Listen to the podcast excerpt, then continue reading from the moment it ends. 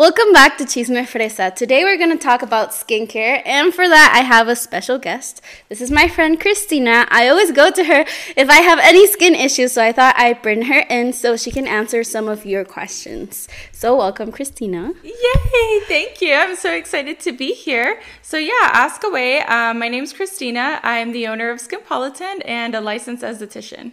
All right, thank you so much. We're just gonna go straight to the questions. Mm-hmm. Here's some questions that you guys asked. Why do I have back acne? Do you have any tips, recommendations to avoid it or to get rid of them? Uh, back acne, with our backs, we have larger sebaceous glands that produce more oil, and our back also holds a lot of bacteria from all the sweating and everything around it.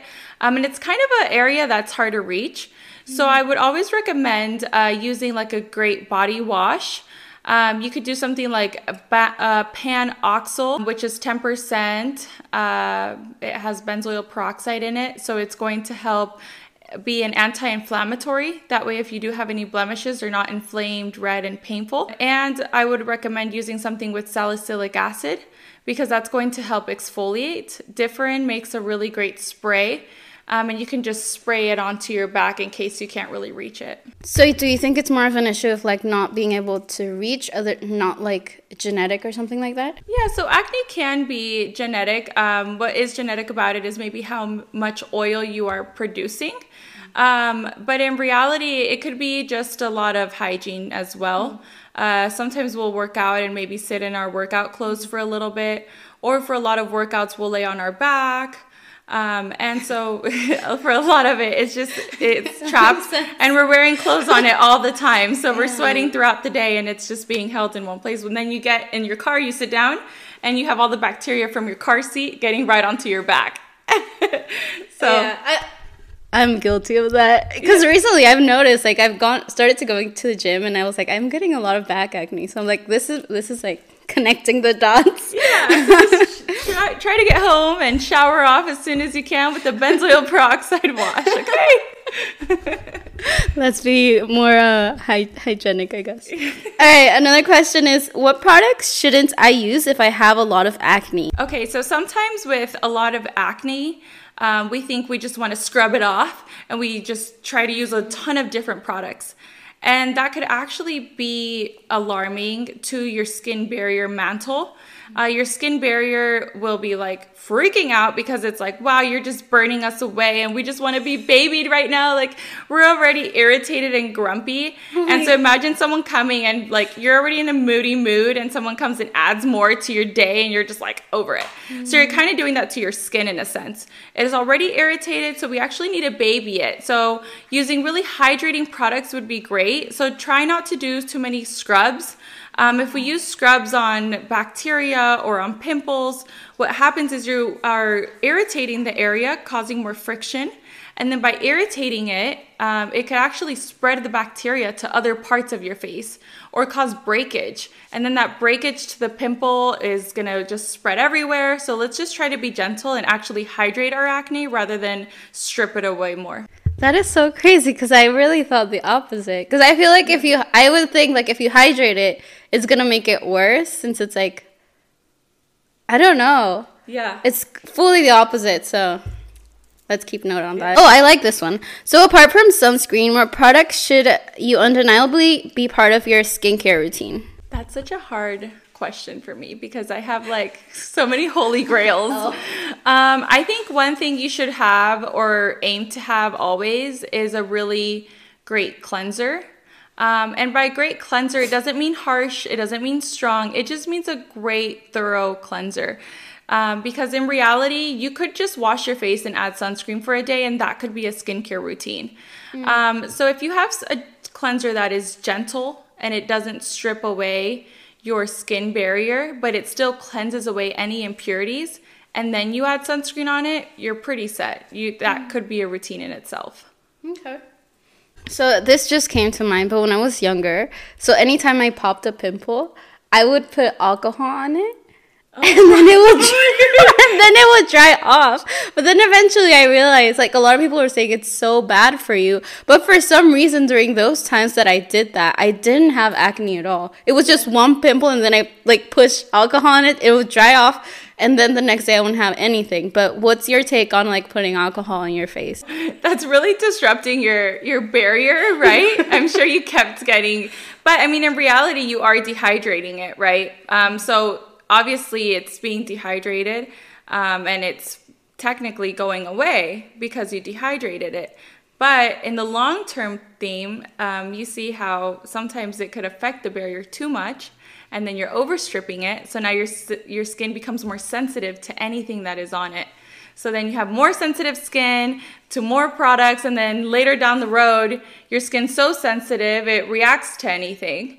Mm-hmm. Um, and it ends up with more breakouts than you had way back then. Mm-hmm. At that time, it was probably new to you to add, add alcohol to it, right? it was probably something newer. Um, so your skin was tolerating it, but eventually your skin's like, we're over you. We're not doing this anymore. Can that barrier come back to life or is it screwed forever? And that is why you need hydrating things in your routine. that is why you need hydration. You're repairing your barrier. We need to preserve it. All right, so another question that I saw that is like, how do you lighten your skin? Although I was worried about that question because I feel like there's a lot of people that have darker skin that have been told to lighten their skin to look better or because it's a better skin or whatever. So I don't really want to answer that side. I want to answer the side of like if you have like, um, like patches or something, if it's from the sun or like scarring or anything. So how would you light lighten your skin in those instances? With certain ethnicities, this is a very common thing that you want to have a lighter skin tone. But the important thing is that your skin tone is consistent with your ethnicity. So, and you should feel beautiful in that shape and in that sense and in that color. Um, so, what's important is now if you have an area that is hyperpigmented, mm-hmm. so you have this beautiful color skin, gorgeous but then you have just this one area that's becoming more pigmented. It's important to address this um, with delicacy because hyperpigmentation is mad. Your melanocytes, which are these little cells that have what gives you your color, your melanin, your skin tone, if they start to overproduce, um, and then you come and put something that could be irritating on them, they get more mad. Like let's say, for example, they had they got a little sunburn or something those, those melanocytes run to the surface of the skin and start popping up. So it's important to do preventative measures to avoid that, such as sunscreen. That's where sunscreen comes into play, even on cloudy days. Now, if you do have, or it's too late, I didn't wear the sunscreen, now I have a sunspot, of course, I would suggest obviously get it looked at by a professional, a dermatologist. But now, if it's something that can be addressed in an aesthetic environment, um, there's different things we can do depending on your melanin scale. So um, if you are like a, let's say there's a Fitzpatrick scale and that shows you um, how much melanin you have on you. The more melanin you have, the actually more this, the more sensitive you are. Wait, so, yeah, so don't. Um, yeah, and so you would think, oh, my skin can tolerate a lot, right? I'm Latina, I can take a mm-hmm. lot of mm-hmm. skin. But no, actually, sometimes you need to be more sensitive with those skin types because if it's already producing a hyperpigmented area, mm-hmm. and then I go and put a peel on it, guess what? I just attacked those melanocytes, and they're mad at me. So now they're going to produce even more hyperpigmentation. So sometimes doing gentle nano needling, something very short, something very small, can start, or just using certain ingredients that are brightening, like licorice extract. Um, you can try that at home uh, in, in different products. Uh, but if not, see a professional in an aesthetic environment, and you can try, uh, depending on your skin tone, some lasers or uh, nano needling, micro needling, micro channeling. This is so interesting. Oh my god. Yay. I'm so happy you're here. Yay. um oh, okay. How to get rid of black spots and how to avoid them. This was like one of the top questions. Did they specify like black spots just like on the face or mm-hmm. okay. So black spots could mean a lot of things. I'm assuming from uh, some clients that come in, sometimes they refer to blackheads, like the little spots on your nose, mm-hmm. which are like blackheads. Um, and those can be professionally extracted. Do not try this at home. Do not try to extract them yourselves. So sometimes black spots, if you're referring to blackheads or like the little spots that are in your nose, you can just use um, A, get them professionally extracted. But if not, try to use niacinamide. Niacinamide's great. Obviously, always check for any allergies with your dermatologist or doctor of primary care. But if not, try some niacinamide. Those are going to be great for helping oil control, which is the sebum that fills up those little um, spots that you're noticing on your nose. Um, now, if you're referring to black spots as in darker pigmentation, um, that could be kind of related to the previous question. Um, mm-hmm. You know, just try to see a professional first and see if there's any skin treatments that can be addressed for that. Tips for under eye circles sleep. Just sleep. get, get off your phone. sleep. You need sleep. no, but sometimes they are genetic and it's really hard to control. So living a healthy lifestyle does help. Mm. Um, so try sleeping more. um, and you could try caffeine under the eyes. Um, don't go and try to put coffee under your eyes. There's specific serums, like there's this like iS Clinical CI serum that has caffeine in it, and it helps brighten and help your eyes look more awake. But the best thing you could do is sleep. Um, sometimes there's shadows under your eyes, maybe from depth. So um, it could be not even that it's that dark, but it's rather a shadow that it's creating. Um, and then you could see like a medical um, aesthetic office spa um, to see if there's something you can do to fill in the shadow. Mm. or you could try. Uh, if it's inflammatory, sometimes inflammation can make it look a little darker. So you can even put do this old school thing, you know, put some spoons in the freezer, and oh, then in the morning put like the spoons put on the eyes, under yeah. eyes. Yes, you could try that, but just go to sleep. yeah, because I would I was gonna ask too, because there's people that have like even when they're young, they have like this line, mm-hmm. but I'm mm-hmm. assuming it's like the shape they have. Yep. But I've seen also like shape. people get like tattooed like their skin so it looks lighter. Wow. no, I'm not trying now. I've, seen, I've seen somebody get her under eyes circles ta- tatted so they don't look like that anymore. There's an answer to everything. Is acne under your arms genetic or something is going on on my skin? Oh, I, am assuming like this part. I feel like even my sister had like acne on this part. It was like nonstop. I've never had acne on my arms, but like I know it's a common issue.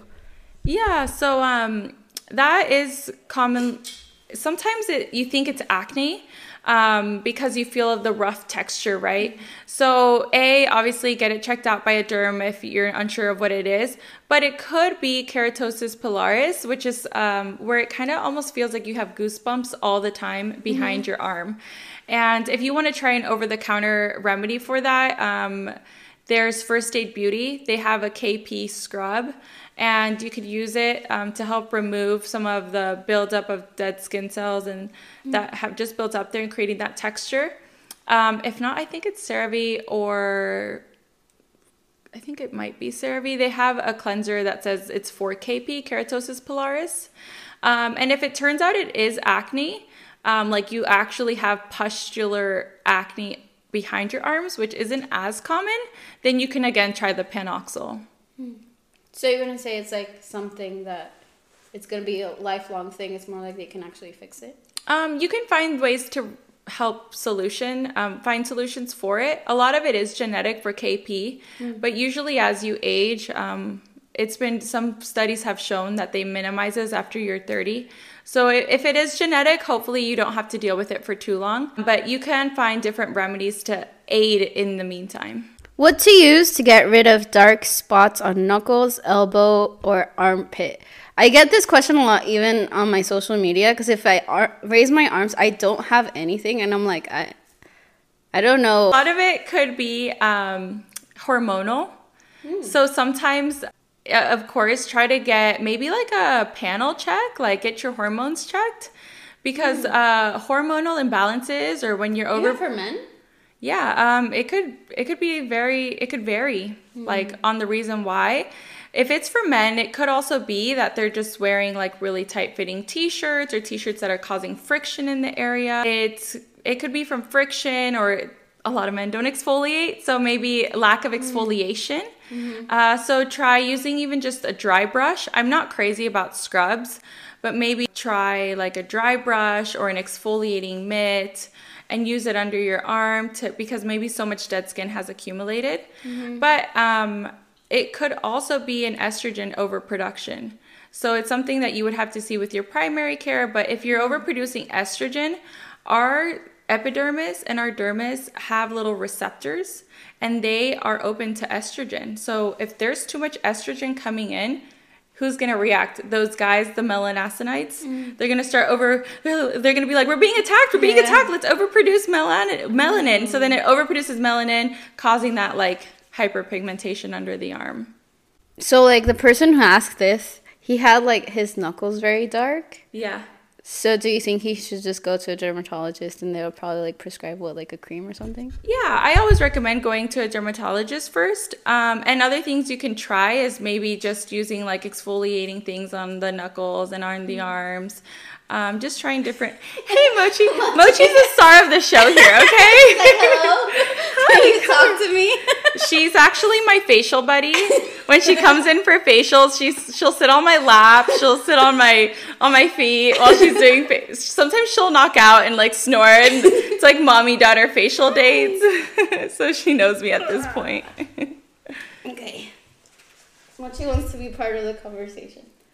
Let's see how this is gonna work. All right. Um. Oh. Okay. Why does popping acne cause scars? This is a very good question, and I love technical questions. so, if you're popping your acne, you must be using probably your fingers to pop them. Hmm. And your fingers, even if you wash your hands, I want to challenge you to wash your hands and look at them under a UV light after and see how clean they really are. Like, I, I need you to really go in and check under those nails. So, what happens is you're pushing, um, A, you have bacteria on your fingers, right? Mm-hmm. So, you have bacteria under there, um, and you're pushing a pimple that has bacteria in it and so then you're adding to it by pressing in because most people go this mm-hmm, way, right? Mm-hmm. Like in this triangle motion mm-hmm. to push. And so then you're pushing it back into your skin and your cells are like, no, you did not just hurt me. So then your cells shut off. And they're like, okay, we're just gonna go into protection mode because you're just being mean and attacking us. So then your cells close up. And guess what went trapped in there? The bacteria from your pimple, all the bacteria from your fingernails, from your fingers and it just gets trapped under there. So that actually causes more congestion. So then your cells take that in and you're pushing that bacteria that was supposed to come out mm-hmm. further in. And most of the time, you're not really entirely extracting what was inside. You're actually just extracting a portion of it. Mm-hmm. So now you have debris. Now your skin's in healing mode because it thinks, oh, wow, I was just attacked and I've my it's been intrusive to my space, you know. Mm-hmm. So now it's closed off and the bacteria is stuck under there. So then your your body's like, "You know what? We're going to take an L. We're going to have to just repair this as soon as we can. It's fine if we lose some of the collagen or it's some of the skin cells, healthy skin cells." So then they just start to heal that way. So then they heal in a pitted form, which is how they were extracted inward. So then they heal in. That's why you feel a dip in there because it just had to sacrifice some dead skin cells. That is so interesting. It sounds like a whole movie happening on your skin. I feel like a lot of us need to hear that. How to get rid of acne with oily skin. It's important to keep a really good balance. I love skin cycling, um, skin like skincare cycling. So basically, with oily skin, your skin is overproducing oils, and at sometimes it's because it thinks it needs more moisture. So your skin's just there, living its best life, and then all of a sudden your skin's like, we are depleted from hydration, we need more of it. So then it could create more oils. So then by creating more oils, it feels really oily. And then that excess amount of oils creates breakouts. But if you hydrate your skin and tell it, hey, it's okay. I'm going to mm-hmm. treat you to hyaluronic acid. I'm going to treat you to moisture barrier cream. I'm going to treat you to nurturing elements. Your skin's like, oh, I actually don't need to overproduce so much oil. So then it controls the oil and it controls how much sebum is coming out. So then your skin produces less acne. Yet, you still want to exfoliate that top layer that is there on top of the skin. So you still do want to exfoliate. So maybe use like, um, depending on your skin type, you could use a benzoyl, a salicylic, some form of chemical exfoliation. So you remove the dead skin, but then you nurture it right after. So for every time you, you use an exfoliating product, also use a hydrating one to tell your skin it's okay. That way it doesn't overproduce oil. So what about like washing your face? Is there like a, an in, any number of washing your face that's too much? Maybe people think like, oh, it's oily. I'm, I'm gonna wash it and wash it again. Like, does that affect? Should you wash it less? Should you wash it more? So sometimes in the morning, um, if you did a really great skincare routine the night before, you don't even need to wash it. You don't need to. Why are you like stripping your barrier, your oils that your skin just produced to that it thinks it needs? And then you're like, no, you don't need that. And then you strip it away. So then your skin's like, uh, yes, I do. So it starts producing it again. So in the morning, if you if you did a great skincare routine the night before, maybe just splash your face with water, you know, just gentle water. Maybe use just a mist, like a copper mist by iS Clinical. Just do like a little spritz spritz. Um, just to preserve those natural oils that your skin thinks it needs. Use a good vitamin C and a sunscreen and you're good. And then at night, you can do two cleanses. Well, three if you wear makeup. So if you wear makeup, remove your makeup then wash your face, and then wash your face again because you need to make sure you washed it. Mm-hmm. So the first one could be like a micellar water. The second one could be um, alcohol-free, fragrance-free cleanser, and the third one could be a more active cleanser, or vice versa. You could do an active cleanser, then a gentle cleanser. This is a follower, right? Uh, my kid of 10 years has acne. How do I treat her skin? I would say definitely go see a pediatrician to make sure it is acne. Um, there are a lot of hormonal changes at that age, kind of starting that might be a little earlier on. Um, so definitely just see your pediatrician to ensure it is acne and where it's coming from, because it could also be an allergy, like a food mm-hmm. allergy or a food intolerance, and it looks like acne or it looks like a little rash. Um, or maybe it looks like blackhead. So I would just make sure that it is acne in the first place. I just remember when I was younger, I would get like, it, they weren't pimples, but they were like little empty like a pimple but with air inside. I didn't know what it was, but it was every summer and I think it was like almost like allergy to my own sweat. Yeah. Okay, how do you know what type of skin you have? Oily, mixed, dry, or sensitive? You could definitely go see a professional for that, like an esthetician, get a facial, and they could kind of assess what kind of skin you have. If you feel like uh, throughout the day you're producing more oil, uh, you're probably oily. If you feel like your cheeks are a little dry, but your forehead's kind of oily, but around your nose it can be dry and oily, you're probably combination. Um, if you feel like anything you put on your skin just irritates it, you're definitely sensitive. So even if you have acne, even if you have oil, you could still be sensitive. Mm. Um, and if you just wake up and you're just dry all the time, which I am, I wash my face, I'm dry. I walk around, I'm dry. Mm. I'm hmm. just like a raisin pruning or something. So if you're just like always dry and dehydrated, yeah. you're most likely dry, but you could also just be dehydrated. Oh, okay. So you, I'm both. I brought my gallon of water because I need to drink my water. Um, but also just check like if you drink water throughout the day um, and you're still dry, or if you're more flaky, or you feel like you get little rashes, or maybe you have even eczema on your skin, then maybe you're just dry. Um, but mm. if you live in a desert like I do here in Nevada, then I'm definitely dry and dehydrated. mm. So, uh, this is my question. So, if you have dry skin, it it not only can be like your you need water, but it can actually be your skin type. Like that's how your skin is. Yes. Just because it wants to be that way. Yeah, it's genetic. So sometimes you can just be dry, and mm. you tend mm. to have your bo- your body has trouble retaining moisture. Um, so because it's not really retaining the moisture, you need to really pack on your hyaluronic. Do a serum, a serum, then a moisturizer, then another, then another moisturizer, then a mask on top of that. You know, yeah. that's what it takes. mm. How do you reduce pore size, and why do pores become large? I love this question. Um, so with pores, pores can actually not shrink or enlarge. Technically, mm. they are a set size. Scientifically, you can't like they don't open or close. They are a set size. But what happens is when they do become congested, they look enlarged.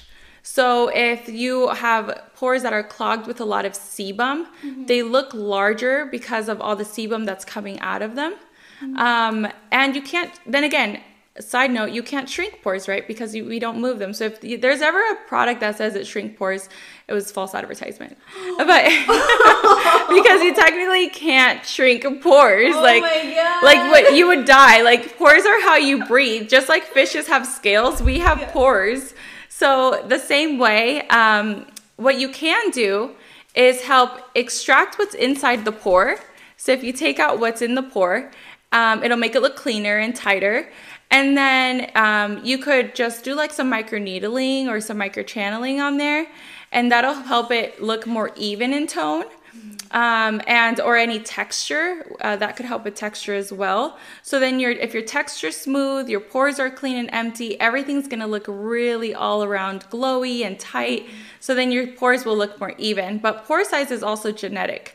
So what you're born with is kind of what you have, but you can do different things to prevent the size of them looking like they're expanded. I'm just so shocked because when I was younger, I like looked for products that said that they would reduce your pore size because I was so self conscious of it. And just hearing that they're actually not gonna do anything, I'm like, oh, I'm mind blown. I couldn't afford it anyways. they could and when they say that they could prob they probably mean it reduces the appearance mm. of enlarged pores.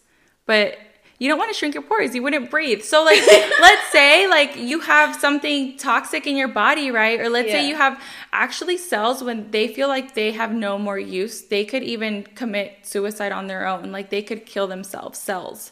So those cells that have killed themselves and don't feel any more use for your body and aren't necessarily needed in your body they leave your skin and sometimes they mm. leave your body through the sebum through the oil in your face mm. so if there's little dead cells coming out you want them to come out. You don't want to keep that in your body. If they mm. don't, e- if your own body doesn't want it, why should you? You know. and so, if you were to close your pores off, then you'd literally be. It's like a way of breathing. It's a way of extracting. Mm-hmm. So we should love our pores. Love the pores. Is activated activated charcoal good for your skin? Mm, I get a lot of mixed reviews on this. I think it depends on your skin type. If you tried it and it works for your skin, go for it. Um, just make sure whatever product you're using is alcohol free and fragrance free. Um, but if not, if you tend to have sensitive skin, just don't even try it. Is there a difference between women's and men's skincare? So we definitely have different textures, um, and men could have uh, more layers of skin than we do. It could be a little bit firmer. Um, they could have more. At times, they could even have more collagen, or um, so it makes them more resistant to certain products and ingredients. Um, so they may not react as sensitive as we do. Um, but ideally, everyone should just you cleanse your skin because it's great to just cleanse your skin. Um, and wear sunscreen. Even if you're a male or a female, you should wear uh, sunscreen just to help prevent. But there's not necessarily like a different skincare routine per se, but the skin texture and types and resistance can be different.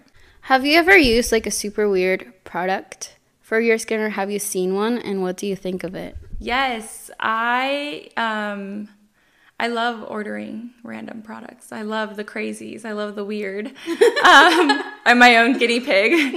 so I have used. Um, okay, so this isn't too weird anymore because now everyone's more accepting to it. But um, snail mucin, right? Snail mucin is pretty common in a lot of Korean beauty products, which I love and adore. Um, and reality, that's just like the whatever the snail's leaving behind as it goes. Yeah. And then you're putting it on your skin. Uh, but you know, it helps with wound healing, so it helps heal. a lot. So if you're if you are using a lot of things on your skin, or like let's say you're breaking out a lot, and in reality we're trying to heal our breakouts. Um, so if you're breaking out and you put some snail mucin on there, it could it could help heal it. I have used um, sheep placenta before. What? Yeah, I'm gonna. What is that? Uh, you know what? I'm gonna use it on you next time you come in.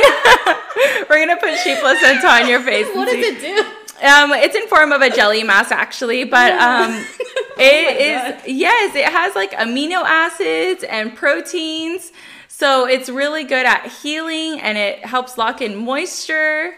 So I think it has enough benefits for me to use it. Interesting. That I had never heard of that before. Yeah.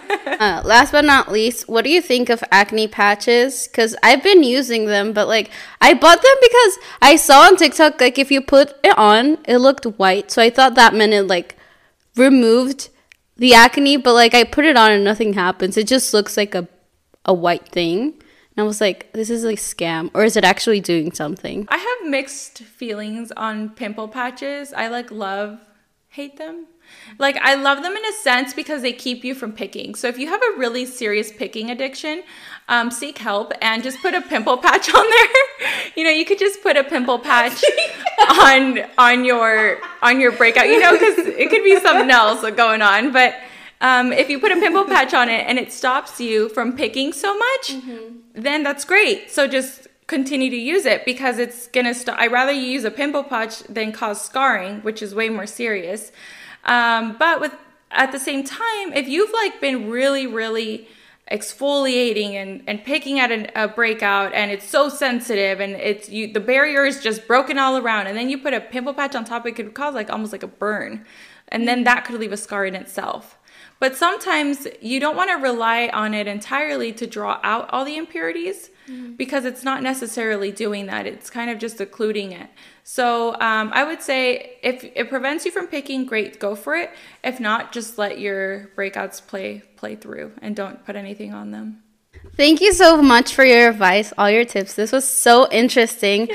I hope everybody benefits or learns something from all of these questions. And if you want to go follow her on her social media at Skinpolitan, go follow her. She's the best. And if you're in Vegas, go visit her.